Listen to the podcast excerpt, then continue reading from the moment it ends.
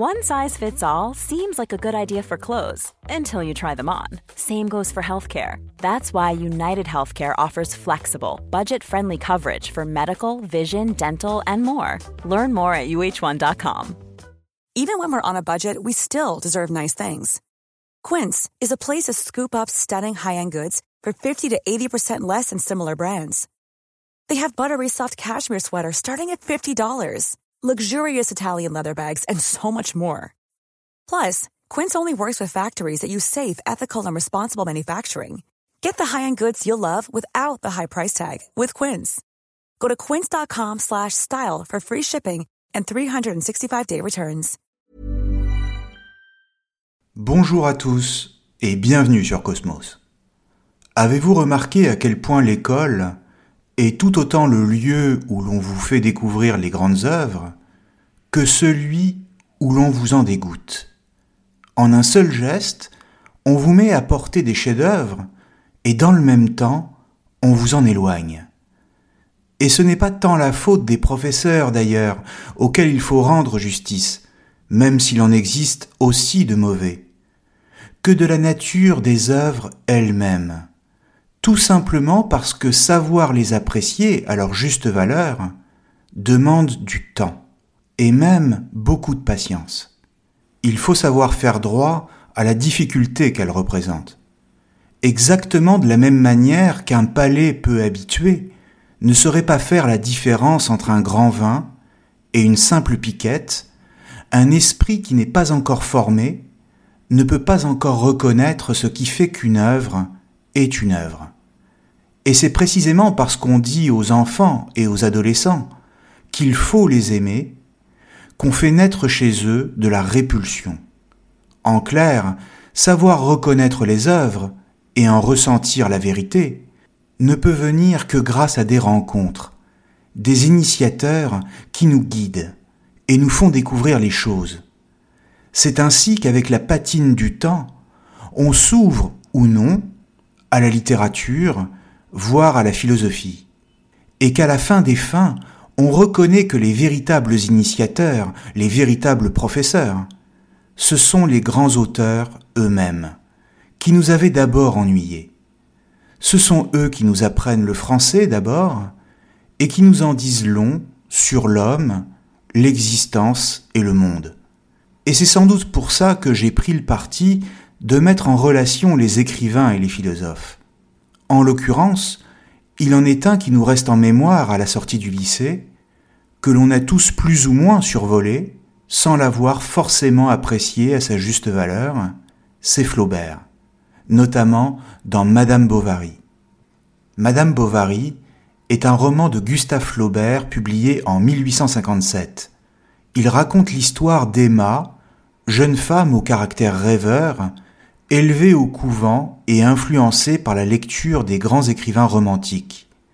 Elle aspire à une vie faite d'aventures, de grandes passions et de mondanité. Mais ses espoirs seront cruellement déçus quand, après s'être mariée à Charles Bovary, médecin de province sans envergure, elle mènera une existence terne et terriblement ennuyeuse, dans une petite ville de Normandie. En un sens, tout est là. Emma, devenue Madame Bovary, s'ennuie. Et elle s'ennuie d'autant plus qu'elle s'était d'abord imaginé une vie exaltante, comme toutes les jeunes filles romantiques qui se retrouvent prises au piège de la réalité austère d'un mariage trop précoce. D'ailleurs, il faut remarquer que le titre du roman est bien Madame Bovary, et non Emma Bovary, la désignant ainsi comme une épouse et la plaçant du côté de la respectabilité sociale.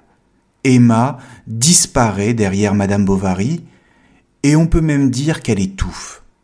L'installation du couple Bovary dans une plus grande ville, ainsi que la rencontre avec les notables d'Yonville, qui n'ont rien de très reluisant, ne changera rien à son état. Emma sombre peu à peu dans la dépression et ne tire d'ailleurs aucune joie de la naissance de sa fille, Berthe, qu'elle ne parvient pas à aimer et qu'elle trouve laide. Elle prendra donc deux amants, qui sont autant de tentatives de se sentir exister, d'abord Rodolphe, propriétaire bourgeois du château de la Huchette, puis Léon, clerc de notaire, après avoir d'abord résisté à leurs avances. Enfin, et toujours pour tromper son ennui, elle s'endettera considérablement auprès de boutiquiers, dont M. Lheureux, marchand d'étoffes. Ainsi, devant l'impossibilité de rembourser ce qu'elle doit, et le refus de ses amants de lui venir en aide financièrement, elle finira par se suicider. Alors, on pourrait se dire que Madame Bovary est un roman à vocation strictement sociale, et dont la cible tient dans l'institution du mariage, à une époque qui est celle de la bourgeoisie triomphante, de ses codes et de sa morale. De la même manière, il serait tentant de réduire la portée de l'œuvre au parcours d'Emma lui-même, véritable descente aux enfers d'une jeune femme désenchantée, face à un mari aimant, certes, mais totalement lourdeau, et à des hommes dont elle tombe amoureuse et qui la délaissent après avoir obtenu ce qu'il voulait. Mais est-ce bien là le sujet que se donne Flaubert? S'agit-il seulement d'un roman à vocation sociale, ou qui ne parle que du malheur des jeunes femmes mariées face à l'inévitable tentation? Car on pourrait se dire en ce sens que Madame Bovary est bel et bien le grand roman de l'adultère, et c'est d'ailleurs pourquoi Flaubert a été poursuivi en justice pour le roman en 1857, même s'il a été acquitté. Alors, qu'en est-il exactement? En réalité, si l'on veut comprendre de quoi il s'agit, il faut d'abord s'arrêter un instant sur le parcours de Flaubert lui-même. Né en 1821, Flaubert a grandi à Rouen, où son père était un chirurgien réputé. Il a constamment sous les yeux, pendant toute son enfance, les malades de l'hôpital, où son père a son appartement de fonction, et l'ennui d'une vie peu propice à l'enthousiasme et aux réjouissances des jeunes gens de son âge. En grandissant, ses parents lui imposent des études de droit à Paris afin qu'il devienne avocat, lesquelles ne lui inspirent aucun intérêt particulier. Et son seul réconfort, il le trouve dans la compagnie des artistes et des écrivains, dont Victor Hugo lui-même, qui domine la scène littéraire de cette époque. Il se prend alors à rêver d'une vie d'écrivain, jette sur le papier quelques nouvelles, et les premiers brouillons de ce qui deviendra beaucoup plus tard son roman L'éducation sentimentale. En clair, Flaubert est pris par ce qu'on appelle le mal du siècle, c'est-à-dire qu'il ne rêve que de passion et d'aventure, quand la réalité le renvoie sans cesse à la monotonie et à l'étroitesse des choses, jusqu'à nourrir une véritable aversion pour les hommes, leur vanité, leur sottise et le côté dérisoire de leurs conditions. Il est pris en tenaille entre d'un côté ses rêves, et d'un autre l'ennui profond d'une existence banale, qu'il ne peut fuir que par la fiction, c'est-à-dire par l'écriture. De sorte que ce n'est pas pour rien si Flaubert dira Madame Bovary, c'est moi. Non pas qu'il cherche simplement à créer un personnage qui lui ressemble, ce qui est le cas, mais plutôt qu'il inscrit en elle ce dont il fait l'expérience et qui est le propre de tout être humain, c'est-à-dire le désir, et qui n'est rien d'autre que la cause du malheur de toute vie. En clair, c'est parce que tout homme éprouve une passion, un désir profond pour ce qu'il ne peut avoir, ce qu'il ne peut pas réaliser, qu'il éprouve de l'insatisfaction et donc qu'il souffre. Or, si Flaubert est un écrivain réaliste, comme il est coutume de le présenter, c'est parce qu'il décrit la mécanique d'un désir qui, en lui-même, n'est jamais tout à fait réalisable et qui constitue la réalité même de la vie humaine.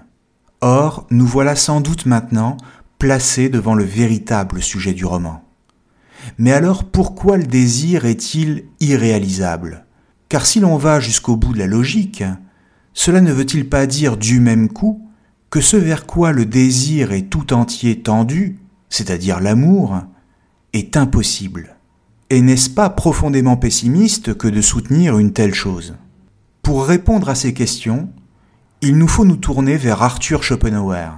et plus particulièrement vers son livre Le monde comme volonté et comme représentation, publié en 1819. Schopenhauer explique que ce que nous prenons pour la réalité devant nous n'est rien d'autre qu'une réalité subjective, une illusion. Certes, le monde nous apparaît comme un ensemble de phénomènes explicables rationnellement. Tel phénomène se produit, et nous pouvons l'expliquer par ses causes, et ainsi découvrir qu'il n'y a rien de magique dans le monde. Mais si nous cherchons les causes du monde lui-même, alors nous sommes placés face à un mystère si profond que tout ce que nous croyons savoir sur le monde n'a plus aucun sens, ni aucune signification. Le monde n'est plus qu'une apparence, un décor de théâtre, un voile de Maya, dit Schopenhauer, qui nous cache une réalité moins rationnelle et qui est la volonté. Ou si vous préférez, la véritable réalité, ce n'est pas le monde tel qu'il nous apparaît, sous nos yeux, mais le désir qui est en nous, et qui, lui, n'est pas réductible à un discours rationnel. Par exemple, si on vous demande pourquoi vous désirez telle ou telle chose, vous sentirez en vous un désir qui vous ronge, mais que vous ne pourrez pas expliquer complètement. Vous vous raccrocherez à telle ou telle raison pour expliquer pourquoi vous désirez tel objet, mais si l'on vous demande, à la manière d'un enfant qui demande toujours pourquoi, d'où vient chacune des raisons de votre désir, vous aboutirez immanquablement à une impossibilité de répondre. Le désir en vous est en tant que tel inexplicable, sans but et sans raison, comme une force qui vous travaille et dont l'origine inconnue se perd dans les sables. Simplement, vous, de votre point de vue, vous vous imaginerez toujours que c'est vous qui êtes aux commandes de votre désir, et que vous désirez telle ou telle chose en parfaite connaissance de cause, et donc de façon transparente et rationnelle. Mais la réalité, c'est que vous ne contrôlez rien. C'est plutôt le désir qui vous contrôle, pour ainsi dire. Et ainsi, tout le malheur de l'homme est qu'il désire sans cesse, tous les jours de sa vie, sans pouvoir expliquer d'où ce désir lui vient. Le pire, c'est que dès qu'il obtient quelque chose, il voit ce désir revenir sous une autre forme et pour autre chose, comme une exigence jamais satisfaite. Le désir est donc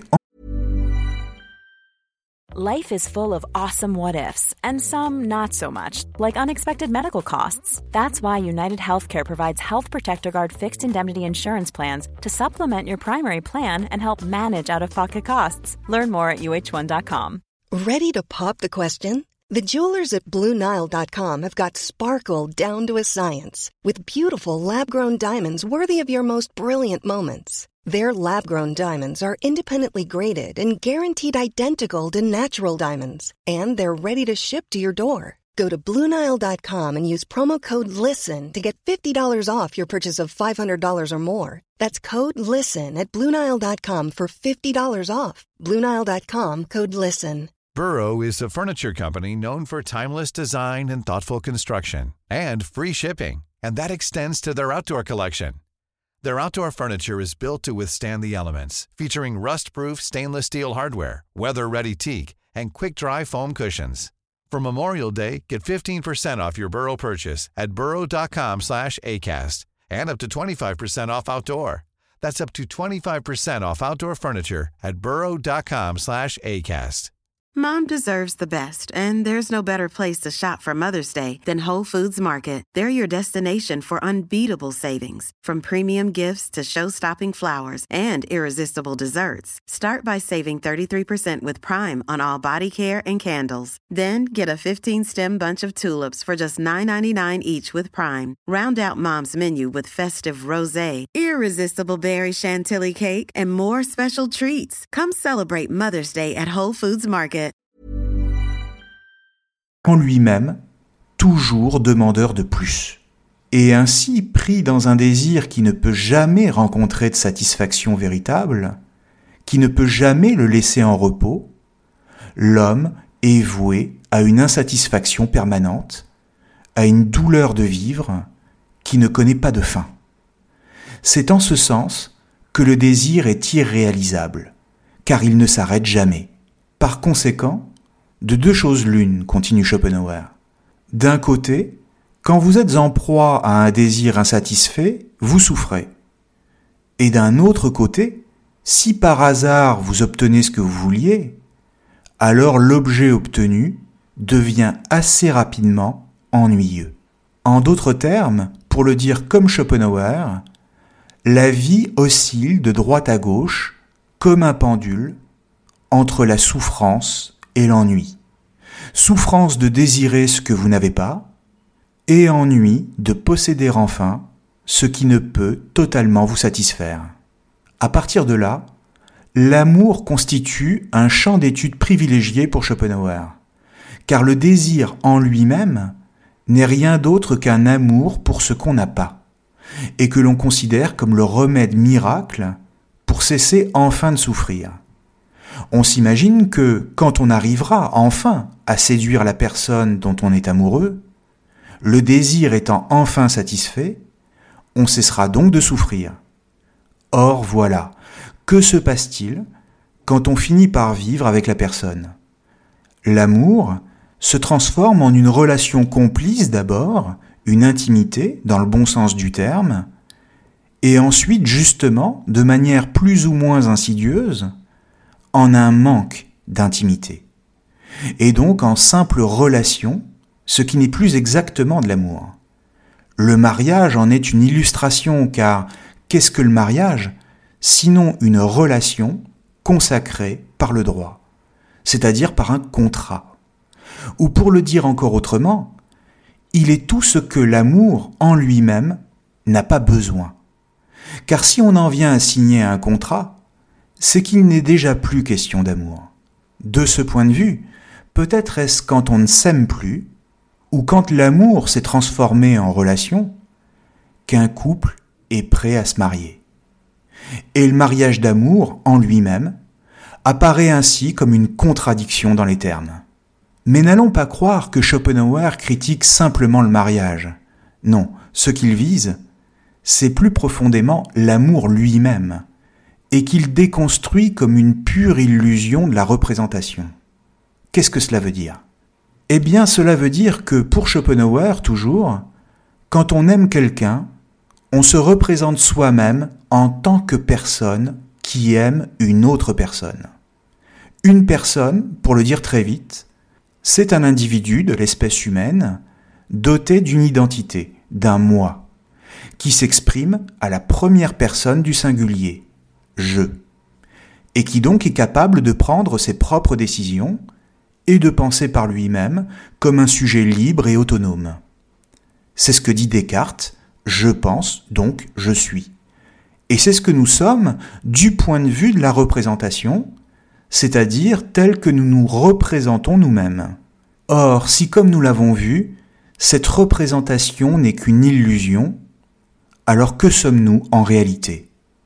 Rien d'autre que de la volonté, du désir, en lui-même, sans fondement et sans orientation précise. Nous ne sommes que du désir à deux pattes. Ce qui signifie donc que l'amour n'est en lui-même que la manifestation d'un vouloir, d'un instinct impersonnel et qui nous anime, mais auquel nous donnons des lettres de noblesse, sur lequel nous appliquons un vernis en le présentant sous le beau nom romantique d'amour. En clair, l'amour est une sorte de ruse de la nature et de l'espèce à laquelle nous appartenons, pour faire croire aux individus que nous sommes qu'ils s'aiment vraiment, et cela afin qu'ils assurent la reproduction. Pourquoi? Parce que l'enjeu, c'est la perpétuation de l'espèce, et à travers elle, du vouloir lui-même. Le vouloir se reproduit à travers les générations, en faisant croire aux individus qu'ils s'aiment illusion des illusions, que Schopenhauer appelle métaphysique de l'amour, et qui renvoie toujours davantage à un vouloir qui contrôle tout et qui nous détermine, nous laissant dans l'illusion, un, que nous sommes des personnes libres, et deux, que l'amour est une réalité de l'existence. Or, la seule réalité de l'existence, c'est le vouloir lui-même, qui en tant que tel se manifeste à travers les individus. Comprenons donc tout simplement que le désir est toujours premier par rapport aux objets que nous lui donnons, lesquels ne sont pour ainsi dire que des accidents qui auraient pu ne pas arriver ou prendre une autre forme, et que ce désir nous fait souffrir dans la mesure où il n'est jamais satisfait et qu'il se renouvelle sans cesse. Et justement, ce qui est intéressant chez Flaubert, c'est que le personnage de Madame Bovary repose précisément sur cette intuition d'un désir métaphysique qui la fait souffrir sans qu'elle ne parvienne jamais à en sortir. C'est ainsi, par exemple, qu'elle finit toujours par retrouver dans les bras de ses amants exactement la même insatisfaction que dans l'espace conjugal. Elle ne parvient jamais à être comblée et rêve toujours de grandes aventures, ce qui a pour conséquence de faire peur à ceux avec qui elle commet l'adultère. L'expérience que fait Madame Bovary, c'est celle de l'insatisfaction du désir, c'est-à-dire que tout est décevant. D'ailleurs, cette insatisfaction devant le réel n'est pas sans rappeler le Don Quichotte de Cervantes. De la même manière, c'est toujours à travers la force d'un désir inassouvi que Flaubert l'a décrit, jusque dans la fin qu'il lui donne, jusque dans ses derniers instants, où juste avant de mourir, elle sent encore le désir courir en elle. Jusque dans les derniers instants, le désir est donc tout entier tourné vers la vie. Il est la manifestation de la vie. Et l'on pourrait dire avec Schopenhauer que le vouloir est vouloir vivre. Mais dans le même temps, il est porteur de la mort et s'inscrit sur l'arrière-fond de la finitude. Et c'est bien comme ça d'ailleurs que se termine le roman. Mais alors, pourquoi le désir est-il vie et mort tout à la fois? Comment comprendre ce paradoxe? Eh bien simplement parce que si le désir tend vers la perpétuation de ce qu'il est, il consume les individus eux-mêmes. Le vouloir ne fait que se répéter lui-même à l'infini, en tant qu'il est la vérité profonde de toute vie, mais les êtres biologiques, les individus, sont dévorés peu à peu par le désir insatisfait ou par l'ennui de la répétition qu'il fait naître. En clair, l'humanité en tant qu'espèce est toujours la même, car c'est en elle que survit un vouloir qui ne change pas, et qui poursuit inlassablement son propre dessein. Le vouloir ne meurt jamais. Mais les hommes, eux, sont pour ainsi dire perdus d'avance, condamnés qu'ils sont à en subir la domination et la tyrannie. De sorte que Flaubert, dans son roman, propose exactement la même intuition que celle de Schopenhauer, la même réflexion sur la nature du désir et son insatisfaction, ainsi que sur l'ennui de voir se répéter les choses, malgré tous les efforts de Madame Bovary pour en sortir. Elle est en ce sens exemplaire de la tyrannie du désir et de l'enfer de l'ennui. Et d'une certaine manière, c'est parce qu'elle est assoiffée de vivre et qu'elle veut ce qu'elle ne peut avoir que sa fin est aussi la seule issue possible pour elle et qu'on ne peut l'imaginer heureuse. La conscience qu'elle a de son propre désir est trop grande, et l'encombre beaucoup trop pour se contenter d'une vie simple. Pourtant, et c'est sans doute là un espoir, il faut remarquer que la description de la passion dévorante pour ce qui n'est pas réalisable offre à l'écrivain une sublimation possible. Car ce désir qui tyrannise l'homme, ici Madame Bovary, et qui le conduit à sa perte, se révèle dans le même temps une fantastique opportunité de création esthétique. En clair, c'est le malheur, c'est la boue immonde que constitue la tragédie humaine qui permet paradoxalement de créer quelque chose de sublime. Et si Madame Bovary n'avait pas ressenti d'insatisfaction, si elle s'était sentie tout à fait à l'aise dans sa petite ville bourgeoise de province, et si elle n'avait pas trompé son mari, elle n'aurait jamais été une héroïne de roman. Et d'ailleurs, il n'y aurait pas eu de roman du tout. Pourquoi? Eh bien, tout simplement parce que le bonheur d'une petite épouse rangée n'intéresse personne en réalité. Ce qui nous la rend intéressante, sublime ou scandaleuse, c'est son malheur, son angoisse, son insatisfaction. C'est parce que d'une certaine manière, elle parle de nous, qu'elle est toujours là, et que le roman n'est pas un vague bouquin oublié, mais une œuvre.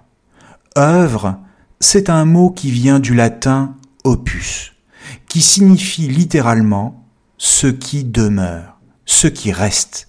Comprenons que par-delà la mort d'Emma Bovary, ce qui nous reste d'elle, c'est l'œuvre de Flaubert, c'est-à-dire le talent de l'écrivain propre à magnifier la souffrance et l'ennui pour en faire quelque chose de beau. Cette quête d'un absolu de la perfection esthétique, cette tension entre dégoût du réel et tentative d'y échapper par le beau, n'est pas sans rappeler ici l'affrontement entre spleen et idéal chez Baudelaire, lequel publie d'ailleurs son recueil Les fleurs du mal la même année que Flaubert, Madame Bovary. Il sera poursuivi en justice tout comme Flaubert, et par le même procureur d'ailleurs, Ernest Pinard, mais à la différence que Baudelaire, lui, sera condamné.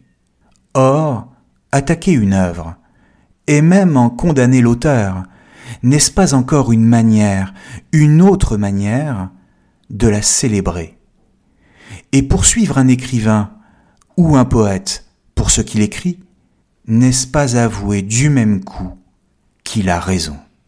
Merci à tous et à très bientôt sur Cosmos. Hey, it's Danny Pellegrino from Everything Iconic. Ready to upgrade your style game without blowing your budget? Check out Quince. They've got all the good stuff, shirts and polos, activewear and fine leather goods, all at 50 to 80% less than other high-end brands. And the best part? They're all about safe, ethical and responsible manufacturing. Get that luxury vibe without the luxury price tag. Hit up quince.com slash upgrade for free shipping and 365 day returns on your next order. That's quince.com slash upgrade. Mom deserves the best, and there's no better place to shop for Mother's Day than Whole Foods Market. They're your destination for unbeatable savings, from premium gifts to show-stopping flowers and irresistible desserts. Start by saving 33% with Prime on all body care and candles. Then get a 15-stem bunch of tulips for just $9.99 each with Prime. Round out Mom's menu with festive rosé, irresistible berry chantilly cake, and more special treats. Come celebrate Mother's Day at Whole Foods Market.